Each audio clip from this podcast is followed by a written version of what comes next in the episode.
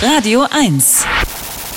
Die Profis. Musik aus Kalifornien klingt aber irgendwie nicht nach Surfmusik, sondern doch so herbstlich, was Mark Oliver Everett hier veranstaltet als Eels, der Titel Anything for Boo. Und Boo ist ein gutes Stichwort, denn auch Sie könnten sich erschrecken über eine Studie aus Stanford, wo Forschende menschliche Hirnzellen transplantiert haben in die Gehirne junger, lebender Ratten. Ja, mir kam da sofort dieser Ausspruch aus Frankenstein in Erinnerung. It's alive. Äh, warum machen die sowas? Ich kenne einen, der die Studie gelesen hat und uns das genau erklären kann. Er ist Mitglied des Komitees des IG Nobelpreises für kuriose wissenschaftliche Forschungen, Vorsitzender der Deutschen Dracula-Gesellschaft und der bekannteste Kriminalbiologe der Welt. Dr. Marc Benecke, live auf Radio 1, die Profis. Oh, monsterhafte Grüße, lieber Marc. Gruselige Grüße zurück von den Science Days im Europapark, wo auch alles auf Halloween schon getrimmt ist. Also besser könnte es überhaupt nicht passen zu unserer Sendung heute. Sehr schön. Bevor ich frage, warum Wissenschaftler sowas machen in Stanford, was haben die genau getan? Also ich will nur kurz was für die, die noch nicht so lange unsere Sendung hören, sagen. Stanford ist die Universität mit 30 Lehrkräften, die Nobelpreise haben. Also eine der fettesten, größten und bekanntesten und wichtigsten Unis der Welt. Und ähm, die haben äh, einfach mal ausprobiert, wie das ist, wenn man menschliche Zellen als Organoide anzüchtet. Das ist ganz wichtig, weil da könnte man zum Beispiel auf Tierversuche verzichten, dann könnte man die eben mit so einem Zellhaufen machen, bräuchte nicht mehr die echten Tiere dafür. Und wir haben jetzt gefragt, können wir Nervenzellen von Menschen einpflanzen in ein anderes Lebewesen, nämlich in die von dir genannten Ratten. Und dass das klappt, das weiß man schon ein bisschen länger. Also das ist seit ungefähr, ja, so ungefähr seit zehn Jahren bekannt. Aber jetzt haben sie gefragt, okay, reden die miteinander? Also reden die Rattenzellen mit den Menschenzellen und umgekehrt? Und haben dazu jetzt in diese jungen, sehr jungen Ratten, das hat man früher nur mit erwachsenen Tieren gemacht, da ging es dann eher um Organtransplantationen und so, hat man gesagt, okay, kriegen wir das dazu, dass diese Menschenzellen jetzt Teil des Rattengehirns werden und einfach so, so dazugehören. Und ähm, in der Tat, das funktioniert. Die, ähm, man hat dann mehrere Tests gemacht, unter anderem diese klassischen ähm, psychologischen Tests, dass man geguckt hat, ob die Mäuse in einen bestimmten Raum mit einer bestimmten Farbe lieber reingehen oder nicht, wenn sie da belohnt oder bestraft werden und dergleichen mehr. Aber äh, jetzt kommt das echt äh, Frankenstein-mäßige. Jetzt musst du ganz tapfer sein. Wir mhm. haben ja immer diesen Science-Fiction-Moment. Jetzt kommt der Mega-Science-Fiction-Moment.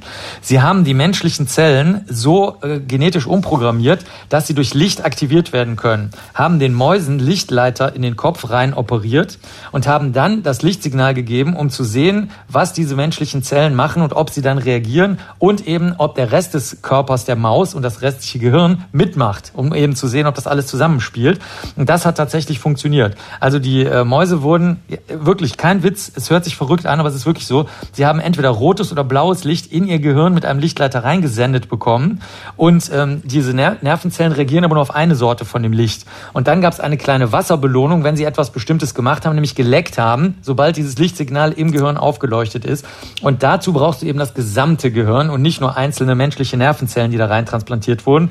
Und ähm, das ist das, was die Kollegen in Stanford gemacht haben. Und immer wenn die blaues Licht angemacht haben, hat die Ratte den Mund aufgemacht und gesagt, wo bin ich? Nee, wahrscheinlich nicht. Warum haben die das gemacht, Marc? Das klingt so frankensteinisch wie nur irgendwas. Ja, das ist tatsächlich so. Das haben sie jetzt gemacht, weil es gibt eine sehr viele seltene Krankheiten. Da habe ich übrigens einen eigenen YouTube-Kanal, da könnt ihr die Betroffenen auch mal selber reden hören. Mit Krankheiten, um die sich kein Mensch kümmert, weil das so super teuer ist, Medikamente zu entwickeln. Das sind die berühmten Medikamente, die, wenn es überhaupt mal eins gibt, dann kosten die direkt zwei Millionen Dollar. Kein Witz, ne? also mhm. pro Dosis. Das kann sich natürlich kein Mensch leisten und die Krankenkasse zahlt es auch nicht gerne.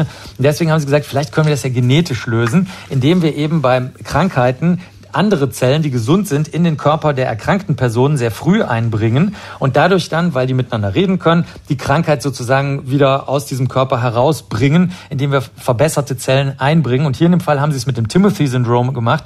Da verändert sich ein Calciumkanal im äh, menschlichen Körper und man kriegt dann so äh, Schwimmhäute zwischen den, zwischen den Fingern und zwischen den Zehen. Und es gibt ganz andere, teilweise sehr, sehr schwere Erkrankungen. Manche von den Kindern werden nicht älter als zweieinhalb Jahre. Und äh, deswegen hat man gesagt, das wäre doch mal eine gute Möglichkeit, Möglichkeit und darauf arbeiten die Kolleginnen und Kollegen jetzt hin, um zu sehen, ob wir dieses Timothy-Syndrom abmildern oder äh, vielleicht sogar heilen können. Aber wo sollen denn äh, in der Praxis dann die Hirnzellen herkommen, die bei Menschen eine Krankheit heilen sollen? Doch nicht von Ratten, oder?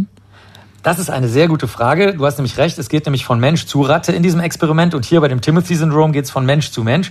Diese Zellen werden aus Stammzellen gewonnen. Das sind Zellen von Menschen, die kannst du zum Beispiel aus dem Rückenmark oder sowas gewinnen. Das wird auch bei Krebstherapien gemacht und die können noch alles. Und denen kannst du dann beibringen, zu Nervenzellen zu werden. Dann hättest du also aus Stammzellen gewonnene menschliche Nervenzellen, die du am Ende des Tages anderen Menschen einpflanzen könntest. Und das ist das Ziel des Ganzen. Wir werden sehen, ob in den nächsten zehn Jahren unserer Sendung das dann auch wirklich funktioniert oder ob diese Krankheit Krankheitserforschung nur ein Vorwand dafür war, dass die Kollegen in Stanford mal wieder ausprobieren wollten, was geht und was nicht geht?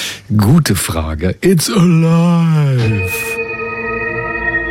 Das war Dr. Marc Benecke live auf Radio 1. Die Profis.